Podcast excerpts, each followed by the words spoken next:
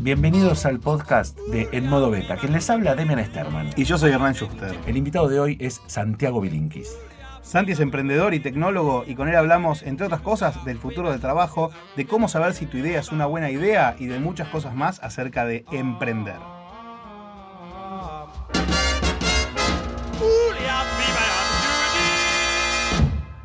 Si tuvieras que armar el currículum con esas cosas que hoy no pondrías en un currículum, un poco por vergüenza, un poco por pudor o un poco porque ya no te representa, ¿qué es eso que hiciste de lo cual hoy te gustaría esconder o mantenés en secreto bajo siete llaves? Uh, qué pregunta.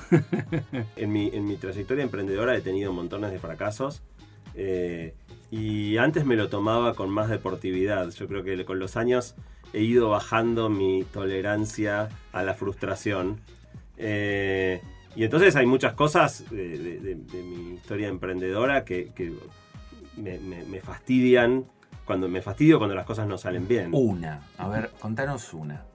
Eh, y, y digo, con lo- mis proyectos de los últimos años fracasaron casi. Bueno, pará, es, son- es- es lo que sucede, ¿no? O sea, Claro. o sea, yo había hecho una sola empresa, OfficeNet. Con Sí. OfficeNet me había ido muy bien, cosa muy improbable. Y lo hiciste aparte Con- tempranamente, a los 24 muy años. temprano. Cuando después empecé a hacer muchos proyectos, me aplican la general de la ley. 90% de las cosas no funcionan. Totalmente. Eh, y, y ya te digo, por más que uno lo sabe, cuando te toca de primera mano eh, que algo no, no, no ande, da, da mucha frustración. ¿Hay algún emprendimiento de esos que por nombre hayas invertido o la empresa haya invertido en mucha comunicación que a nosotros nos suene y que hoy no podamos encontrar o que haya cerrado que no haya funcionado? No, yo te diría que una de las grandes virtudes de un buen emprendedor es fracasar rápido y fracasar barato, ¿no? Si ya llegaste a la instancia de ser una empresa grande con fuerte inversión en comunicación y todo, eh, es un poco tarde para fracasar, ¿no? El daño, el daño es, fuerte.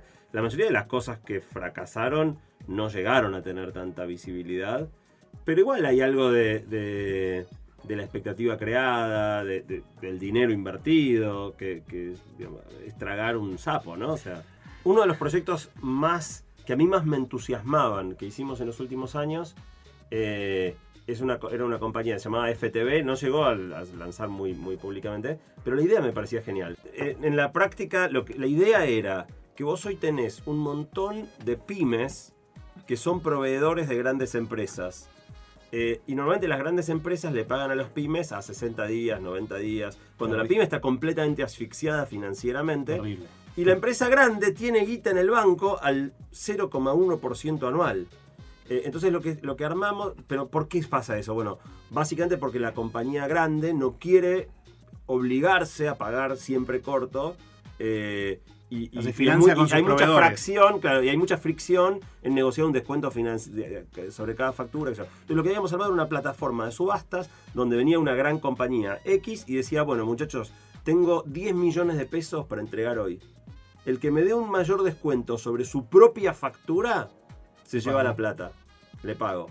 Y tenías una línea de corte, tomabas todos los que te daban un descuento más fuerte, con lo cual era colocar guita al 30% anual, que era el descuento promedio que te podía llegar a dar una pyme, con riesgo propio, porque ellos ya sabían que iban a pagar la factura. O sea, para la gran compañía era una genialidad. Y para la Y pyme la también. pyme iba a ofertar una tasa que fuera mejor que la tasa que le daba de Claro, porque cubierto el banco. ofertaba la pyme. Eh, Ellos mismos fijaban la tasa. A mí me parecía una genialidad y no anduvo. Y cada vez que lo cuento vuelvo a decir cómo puede ser y no lo pudimos Y hacer según, y según tu, tu- tu experiencia sobre este proyecto puntualmente, ¿por qué no anduvo? Bueno, eh, cada proyecto tiene su postmortem. En el caso puntual de esto, yo creo que una de las cosas que, que realmente no, no, digamos, no invocamos es que el gerente financiero de la pyme, de, perdón, de la, de la gran compañía, no lo miden por. O sea, porque pensá que para la empresa grande, colocar guita y tomar un descuento sobre la factura es ganancia del mes. Claro. O sea, va al resultado inmediato si te dan un 20% de descuento sobre una, una factura que tenías contabilizada para pagar full. A los tipos en general no lo miden por mejorar el resultado del mes, lo miden por la cantidad de días en la calle. Entonces, es un tema de distorsión de los Del incentivos. objetivo, claro. Eh, en la práctica le íbamos al, al gerente financiero con una propuesta que nos parecía espectacular, que al tipo no era por lo que le pagaban el bonus, Claro, era buenísima para la compañía, pero no para la pero persona. no para la persona que posición. tomaba la decisión. Vos sos economista. Economía es una carrera clásica. Y vos sos un eh, tecnólogo, digamos. Estás trabajando como. Te formaste en una punta y estás trabajando en la otra punta. ¿Cuánto de tu formación de economista te sirve o te sirvió para desarrollarte en el, en- en el patrón de tecnólogo? Eh, creo que poco, o sea, poco de manera directa. Yo, yo muchas veces cuando doy mi, mi- mi charla más vieja, que es la charla de emprendimiento, la más autobiográfica, empiezo mostrando una hoja de mi carpeta de una clase de macroeconomía llena de fórmulas, viste, estas letras griegas y, y- y, este, índices y supraíndices y subíndices, fórmulas completamente incomprensibles que muestran la desconexión absoluta que hay entre lo que real, lo que estudias, el contenido propiamente dicho de la carrera y la vida, ¿no? El mundo. Me acuerdo cursando macroeconomía 2, un, un compañero levantó la mano y le dice al profesor, perdón, profesor, ¿qué tiene que ver esto con la realidad? ¿no? Cuando veíamos estas fórmulas ridículas. Y el profesor lo mira con cara totalmente desconcertado y le dice, ¿la realidad? ¿A quién le importa la realidad? Si vos tendrías que pensarte de vuelta en la universidad a la edad que, en la que arrancaste, con tu interés de hoy, ¿qué carrera hubieras tenido que seguir? Eh, lo pensé muchas veces. Definitivamente tendría que haber hecho alguna rama de la ingeniería, yo creo. Probablemente ingeniería informática o, computer science. Eh, computación científica. A la vez, en la vida me fue bien y no, digo, es como esas películas, no tocaría un detalle del pasado a Claro. riesgo de arruinar todo lo que sigue, ¿no? Eh, entonces, si vos me pedás a elegir hoy, yo no te cambio nada. Pero, pero si vos me garantizás que no, que no arruino el futuro, eh, claramente haría. Si puedo elegir lo que sea y que mi, mi vida sea la misma, haría computación científica. Te pusiste a hablar hace ya algunos años acerca del futuro del trabajo. ¿Por qué es importante hablar del futuro del trabajo? ¿Qué pasa con el trabajo? Mira, eh, en la práctica lo que pasó es que justo para el momento que yo dejé OfficeNet, que si querés es mi hit de los 80, eh, de los 90, pero Sí, técnicamente, pero es mi, mi hit antiguo. eh, justo en ese momento me fui a estudiar a Singularity University. Eh, Que hay toda una historia lo- ahí detrás, ¿no? Para los que no saben qué es Singularity University, Es una universidad bastante peculiar, digamos, no, no una, una universidad típica, que tiene su sede en una base de la NASA en Silicon Valley. unas AIMS. eh, en, en Mountain View, muy Ujú. cerquita donde está la, base- la- la sede central de Google, eh, donde se estudia todo lo más avanzado en el mundo en ciencia y tecnología. Y eso me partió la cabeza en ocho, o sea, yo volví completamente cambiado de esa experiencia. Ahora ya hace ocho años. ¿Cuál- Justo Perdóname, ¿cualquiera puede aplicar a esa universidad y cualquiera puede ir? el, el- tenés dos cursos, unos cursos cor- cortos ejecutivos que son bastante caros, pero si te anotás y tenés paciencia vas. Eh, y después tenés el curso que hice yo, que es un curso de tres meses, que cualquiera se puede anotar, pero la relación de candidatos a vacantes es de 100 a 1, con lo cual la posibilidad de entrar hoy es remota. ¿Sigue, ¿Sigue estando el GSP o, los, o Eh, lo cancelaron? No, no se hizo este año Ok. 2018 y vuelve en el 2019 con un formato distinto. Eh, no, va a ser en, no va a ser en NASA, por ejemplo, cosa que a mí me parte el alma porque una de las cosas más lindas de haber estado ahí fue vivir en, en- en la sede de NASA.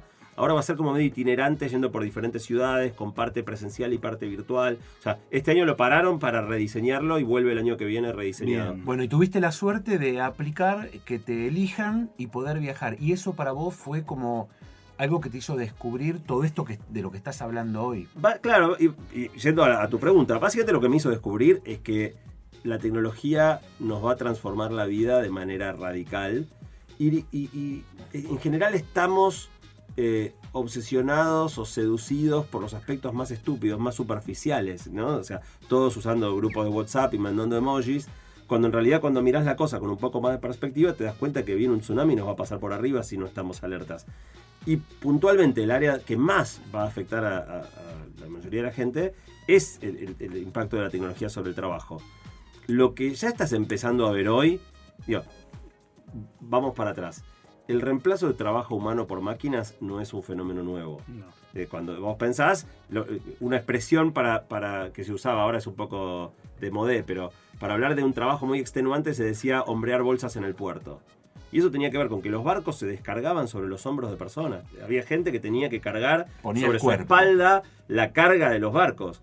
¿Por qué? Porque no había grúa. Vino la grúa y ya la gente no, des- no descarga más los barcos sobre la espalda. Entonces, eh, primero reemplazamos los trabajos muy, muy físicos. Después empezamos a reemplazar los trabajos de ensamblaje manual. Digo, hoy la- Con la las fábricas tienen máquinas, ¿no? Claro, pocas personas haciendo trabajo manual. Pero lo que se viene ahora, y es el gran cambio de los próximos años, es que estamos empezando a reemplazar trabajo intelectual. Quizá el ejemplo más obvio sea la traducción. Ser traductor era una carrera universitaria de muchísimos años, eh, que requiere una sutileza y un manejo del lenguaje enorme, eh, y cada vez las traducciones automáticas, digo, todavía son, no reemplazan a un traductor humano, pero falta muy poco tiempo. Ese es un ejemplo de un trabajo cognitivo muy intensivo en inteligencia humana, que en unos años no va a estar más. Ahora, uno dice, bueno, está bien, yo no soy traductor. Hoy tenés inteligencias artificiales que en muy poco tiempo van a ser mejores médicos que los médicos. Tenés inteligencias artificiales que en un tiempo van a ser mejores abogados que los abogados. En definitiva, lo que tenés eh, es eh, el avance de una nueva manera de hacer inteligencia artificial que está apoyado en redes neuronales. O sea, computadoras que de alguna manera imitan la estructura de nuestro cerebro. Y nuestro cerebro no se programa. Y las computadoras, las redes neuronales tampoco. Las redes neuronales se entrenan. Son computadoras que en vez de ser programadas por seres humanos, aprenden. Machine learning. Vos le das datos, claro, machine learning, aprendizaje de máquinas sería. eh, vos le das datos, la enormes volúmenes de datos. Entonces, suponete que vos tenés una base de datos de 2 millones de personas que, eh, a las cuales les hicieron estudios médicos para determinar si tenían o no tenían cáncer.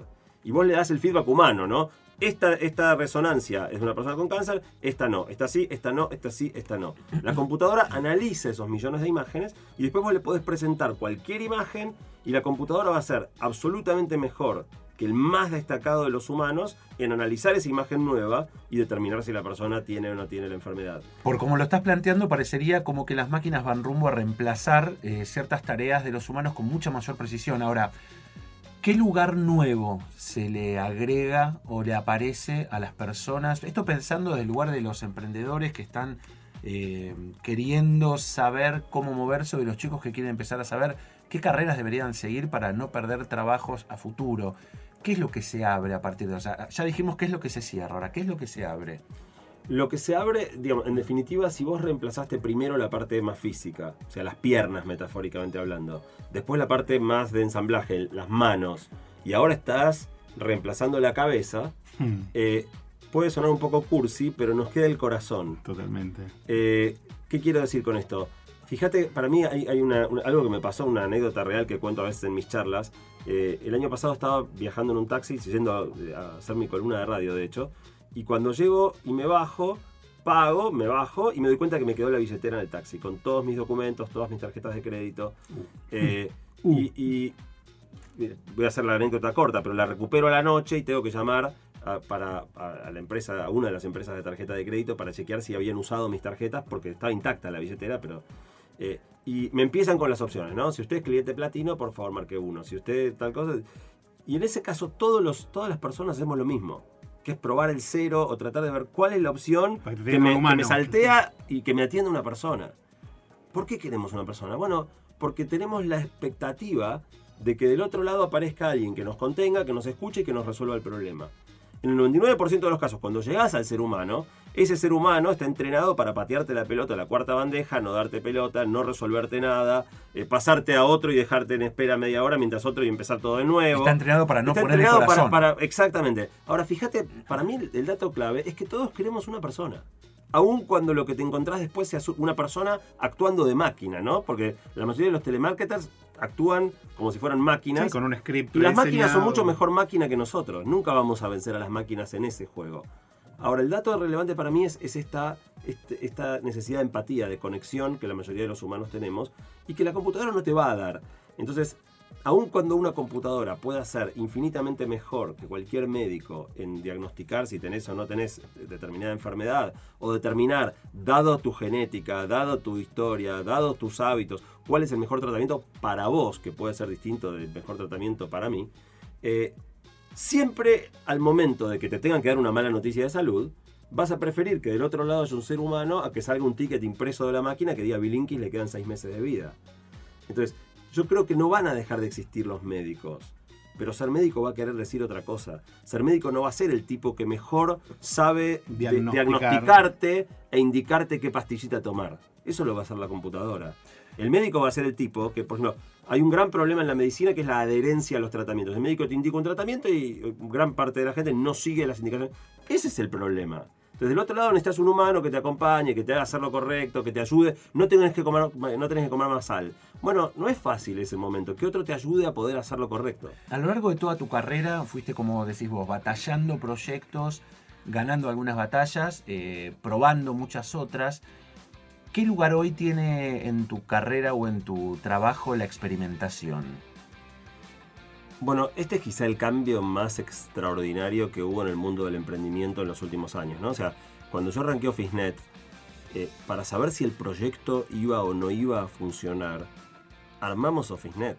Armar OfficeNet, armar OfficeNet implicó 20 personas contratadas, 250 mil dólares en mercadería, un depósito de 1.500 metros cuadrados, una central telefónica con no sé cuántos operadores telefónicos, camionetas para la entrega, toda una serie de inversiones, gastos, compromisos hacia terceros, enorme. Eh, sin saber si iba a funcionar o no. Y, con Andy y yo que no teníamos un mango, ¿no? O sea, dependiendo de guita de terceros. Hoy en día, para saber si un proyecto funciona o no funciona, lo que haces es un experimento en una escala muy pequeña. Eh, FTV, esta compañía de la que hablé antes, nunca llegó realmente a existir. Eh, fue un fracaso, ¿por qué? Porque las pruebas que hicimos, los experimentos no funcionaron. De alguna manera, hasta eh, emprender antes era como si cada vez que querés hacer un puente, en vez de hacer primero los cálculos, los planos, la maqueta, hacías el puente directo a ver si anda. Eh, y, obviamente ningún constructor haría un puente si antes no hicieron todos los, calculistas y los, planos. De los proyectos en los que estás hoy, eh, que funciona, Restaurando es uno, ¿no? Sí. ¿Cuánto de prototipo tuvo y de la idea original a, lo que hoy conocemos eh, hay? O sea, ¿cuánto se sostiene de la idea original al producto que vemos hoy y cuánto tuvo que mutar en el camino gracias a prototipar o experimentar? Bueno, una de las cosas lindas de, prototipar es que como estás probando algo muy chiquito en general, tenés todavía mucha flexibilidad para hacer ajustes y cambios. Eh, y, en definitiva de lo que es el primer prototipo, aun cuando sobreviva, aun cuando encuentres que el proyecto funciona, a lo que termina siendo el producto final lanzado, eh, hay un cambio enorme. sobre todo por el hecho de que el prototipo, para ser un prototipo, tiene que ser muy básico y elemental. Si pones demasiada, demasiada cabeza, demasiada guita, demasiado tiempo, ya estás sobreinvirtiendo, ya estás haciendo el puente. ¿Y cómo es un prototipo de restaurando? Porque hoy restaurando lo conocemos, una aplicación, uno puede este, utilizarla con todos sus beneficios y con la velocidad. Y... ¿Cómo era ese prototipo? O sea, ¿qué, había que ver en ese prototipo? Eh, básicamente, en todo proyecto que de alguna manera junta oferta con demanda, como es el caso de Restaurando, restaurantes que tienen mesas disponibles con gente que quiere salir a comer, el, despelote básico que tenés es que digamos, si no tenés demanda, no tenés oferta, y si no tenés oferta, no tenés demanda. O sea, si no hay restaurantes, la gente no va, y si no tenés gente, los restaurantes no se suman. Ese es el, es el quilombo clásico no sé, de un mercado libre cuando empezó, o cualquier. Eh, eh, hay que armar una simultaneidad. exactamente. Eh, y eso es muy difícil de resolver. En el caso de restaurando, si nosotros no teníamos una gran oferta de restaurantes, ¿qué comensal iba a querer ir y reservar ahí? Bueno, lo que hicimos fue armar cinco, conseguimos cinco restaurantes en Buenos Aires y cinco en San Pablo que aceptaran usar la plataforma. Armamos una página de restaurante que lo único que tenía, ni siquiera tenía un home, o sea, no es que podías ir a la página de restaurante, eran cinco páginas de restaurantes. Landing pages. Landing pages de restaurantes individuales, estos cinco. Eh, y empezamos a comprar tráfico, en esa época era Google AdWords. Eh, eh, la gente que googleaba el nombre de ese restaurante porque quería ir a comer ahí. Cuando vos llegabas a la landing era la página del restaurante, que de una página que parecía muy completa. En realidad eran solo esas cinco páginas. Si vos querías ir a mirar el catálogo de restaurantes, no lo teníamos, pero parecía que sí. Cualquiera que caía directo ahí creía, bueno, yo caí en esta, pero debe haber cientos de restaurantes. No, había cinco nada más.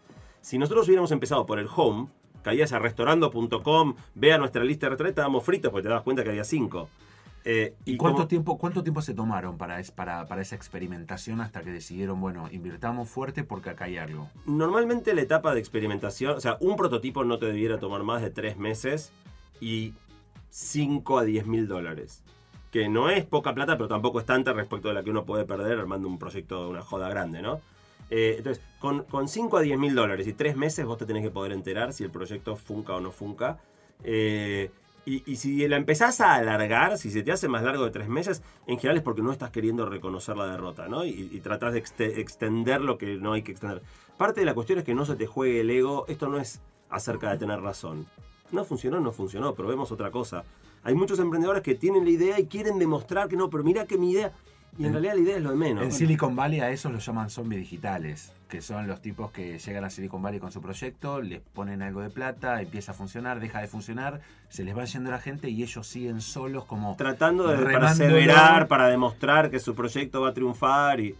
Sí. Bueno, de hecho, una de las recomendaciones que siempre se da a nivel emprendimientos es no enamorarse de una idea, sino de enamorarse del problema que querés solucionar.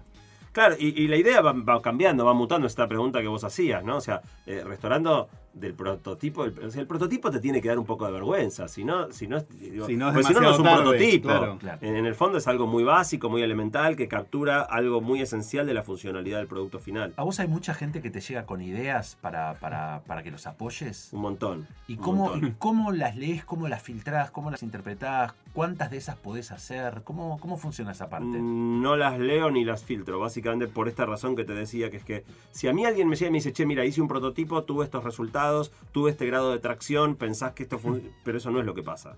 En general te llega alguien que no hizo ninguna prueba. Claro, que tiene una con lo idea. cual, claro, mira, se me ocurrió que habría que hacer una red social para reservar canchas de fútbol 5. Eh, y lo que yo les digo a todos es, mira, Hacelo. No, y, claro, la- la- y y después viene, ¿qué opinás?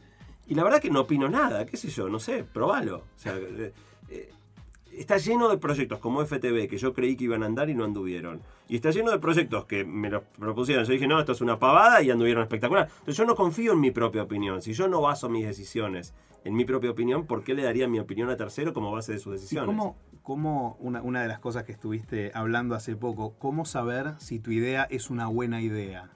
Bueno, la respuesta a eso tomé- fue un curso que me tomó tres horas explicarlo y probablemente lo podría hacer de seis si le diera toda la profundidad que, que tiene. Eh, pero lo que expliqué es esto, o sea, todos los pasos que hay que seguir desde que se te ocurrió algo hasta que llegaste a un prototipo funcionando y, concluiste si tiene tracción, no tiene tracción y si seguís adelante a la siguiente etapa o, O lo sea, matás. una metodología para poder emprender, decís. 100%, o sea, eh, digamos, no hay ninguna metodología como emprendedor que te garantice el éxito. Pero está lleno de metodologías que te garantizan el fracaso. O sea, hay ciertas cosas que si no las haces bien, digo, la probabilidad es la de jugar un ticket de lotería y Claro, ganarte te puede de salir Navidad. bien por te puro puede salir bien por puro azar, pero, pero la probabilidad es una en 10.000. Si vos seguís ciertos métodos, no te digo que tenés el éxito garantizado para nada, pero, tu pero tenés una chance. Eh, y ese proceso tiene que ver con la validación de la idea, con la generación del prototipo, con obtener cierta atracción, lo que le llaman product market fit, validar que, lo que vos estás haciendo tiene, eh, digamos, eh, es útil para alguien. Y después lo que ahora le llaman el go to market fit, que es que tenés una estrategia para vender eso a un costo lógico, en tiempos lógicos. Estás de proyectos que por ahí validaron que la cosa anda, pero cuando lo empezás a vender en serio te das cuenta que la decisión de compra, por ejemplo, proyectos que son para empresas, y muchas veces la decisión de compras toma, no sé, nueve meses. Y, y el proyecto no se banca. Claro. Nueve meses vendiendo, pagando sueldo nueve meses claro. para dentro de nueve meses vender el primer proyecto. Entonces, no solo es validar eh, un- un- la herramienta en sí, sino la manera en que la vas a comercializar. Vos de, de muy joven hiciste un proyecto, OfficeNet, que funcionó muy bien, digamos. De, de alguna manera cumpliste el sueño de muchos emprendedores, que es hacer un muy buen proyecto, que ese proyecto se materialice, terminar teniendo un emprendimiento que sea grande y viene una empresa de afuera, te lo compra. Sí. Una vez que te compraron tu proyecto y que de alguna manera vos decidiste otro camino, te fuiste a Singularity a estudiar, ¿cuánto pensás que te ayudó haber tenido un muy buen primer proyecto y, y cuánto se te complicó en el crecimiento por haber justamente tenido un primer muy buen proyecto? Mira, yo llegué a OfficeNet bastante curtido a los golpes por, por otras circunstancias de la vida. Yo no tuve una, una- una vida fácil hasta ese momento. Eh, la vida me sopapeó bastante, con lo cual creo que, que había cubierto mi cuota ya. Eh, pero más allá de eso, te diría que OfficeNet fue en algún sentido una, una bendición y una carga, ¿no? O sea, porque la, la reputación es lo más, lo, digo, lo- Ujú. lo más fácil de romper que existe. O sea, lo más difícil de construir y lo más fácil de romper. Claro. Entonces, una vez que te fue bien en un proyecto, eso te abre un montón de puertas. Pero si abrís la puerta equivocada, destruís todo lo que hiciste. Entonces, a la vez que decís, ah, qué piola este pibe, la tiene súper facilitada, puede abrir, abrir cualquier puerta que quiera. Bueno, sí, pero eso te da como una, un sentido de responsabilidad porque la pifiás y, y tenés 10 veces más visibilidad pifiándola que por ahí alguien que no hizo un proyecto exitoso antes. Entonces, creo que como toda herramienta poderosa, la, la reputación es una herramienta súper poderosa, a la vez te genera un- un- un- una responsabilidad importante de usarlo bien.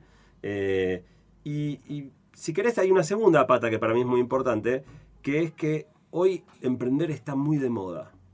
Y a mí me, me pone loco eh, la, la- la- la glorificación o la banalización que se hace del lugar del emprendedor hoy como una promesa de éxito fácil. Entonces, en general, mis charlas, yo soy... eh, la, la charla esta que, que decía Hernán, cómo saber si tu idea es una buena idea de tres horas, cuando terminó esa charla se me acercó una, una persona que me había escuchado y me dijo, esta fue la charla más desmotivadora que escuché en mi vida. Y Santi se puso contento. Y yo me puse feliz, dije, vamos todavía, es por ahí. Es por ahí. Es que es porque, te, porque te venden, te venden un, un buzón gigante. O sea, es un montón de pibes jugándose su, su tiempo. su- muchas veces renunciando a otro laburo. eh, hipotecando la casa, vendiendo el auto, eh, tomando guita de- de- del suegro, de- de- del vecino, eh, reputación. En, en pos de una entelequia que, vos tenés que saber que casi seguro vas a fracasar. Si no te la cuentan de esa manera, te están, te están eh, estafando en un punto. Entonces, gran parte de mi laburo como emprendedor, si querés, eh, hablando en público, ha sido tratar de desmitificar y sacarle este halo medio mágico que se le ha puesto. eh, y a la vez darle tranquilidad, digo, por ahí ahora nos están escuchando un montón de personas que son gerentes de una empresa, ¿viste? Y siempre está como esta cosa de, uh, pero no, yo tendría que ser emprendedor. ¿Por qué?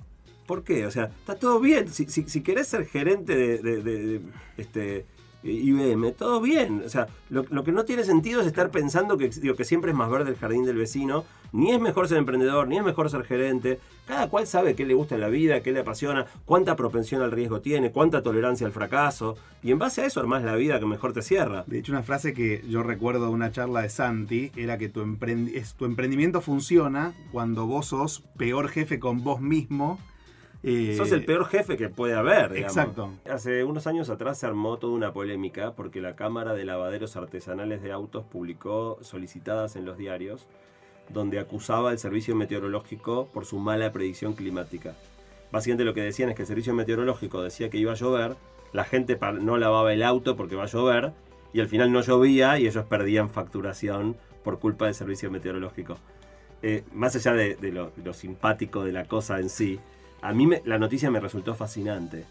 Porque si vos lees entre líneas, lo que está perjudicando tremendamente el negocio de los lavaderos artesanales de autos, que probablemente ustedes coincidirán conmigo, debe ser el negocio menos tecnológico que existe sobre la faz de la Tierra. Realmente. artesanal. Pibes con una manguera y un cepillo y un balde limpiando coches. Lo que está matando a ese negocio no es la mala predicción climática, es la buena predicción climática. El problema es que antes vos mirabas el cielo, "Uh, está gris, no lavo el auto, paraba de lavar el auto dos horas antes de que llueva. Ahora si va a llover, lo sabemos tres días antes con 85% de precisión. Entonces hoy parás de lavar el auto tres días antes. ¿Por qué? Porque el 85% de las veces se cumple. Si el servicio meteorológico Sí. fuera malo, la gente no le daría bola. Eh, entonces, eh, lo interesante es que incluso en un negocio... Ahora, ¿por qué mejor la predicción climática? ¿Porque hay mejores meteorólogos? No, porque hay mejores computadoras. Entonces, eh, lo loco de, de Claro, el meteorólogo ejemplo- interpreta, pero la información está en otro el- lado. el no, no solo, sino que las, las computadoras hoy son, son los modelos de predicción climática, son corridos en mega archi supercomputadoras con cientos de miles de variables. Eh, el meteorólogo casi ni interpreta. Eh, fotos satelitales. Entonces, lo que está matando al negocio menos tecnológico sobre la faz de la Tierra es el avance exponencial de la tecnología en la forma de supercomputadoras, imágenes satelitales y un montón de cosas que han permitido mejorar la predicción climática. Y A mí me gusta este ejemplo porque no importa que te dediques, los efectos son tantos, los efectos indirectos, que no hay ninguna profesión que se ubique completamente por fuera de- de- del fenómeno. Totalmente. Y hablando del futuro del trabajo, ¿no? Uno, interpreta rápidamente que es bueno, yo de lo que trabajo o voy a trabajar de algo que es- todavía no se inventó o voy a dejar de trabajar de algo porque va a quedar como viejo.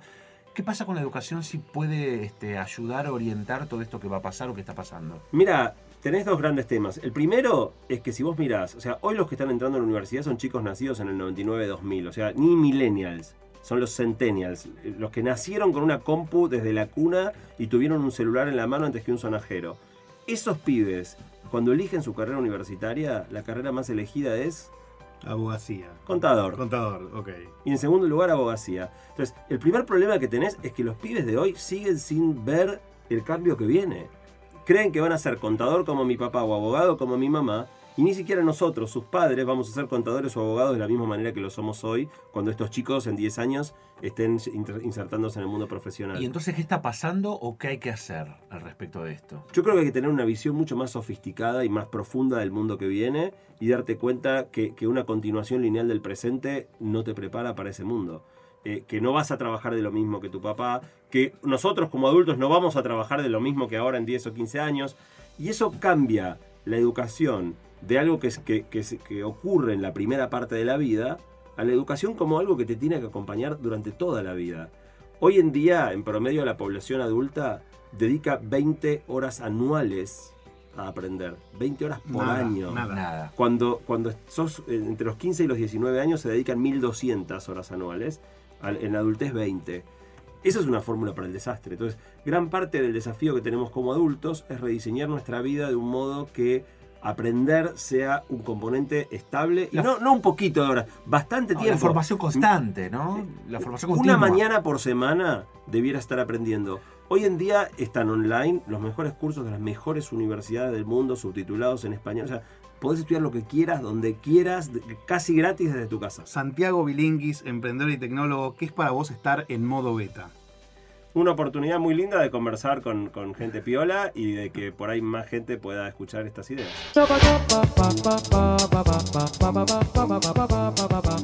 Hasta acá un encuentro más del modo beta. Gracias por haberlo escuchado y gracias por habernos acompañado. Y recordá que estar en modo beta es siempre estar abiertos a cambios que mejoren nuestra capacidad, estar siempre en modo curioso, siempre aprendiendo y nunca en una versión definitiva. ¿Querés escuchar otras charlas con emprendedores, con gente que sabe de tecnología, con creativos, con innovadores? No te pierdas, haz clic en las otras charlas que tuvimos en los otros podcasts que estarán por venir. Hernán Schuster, Demian Sterman, un placer. nos vemos en la próxima.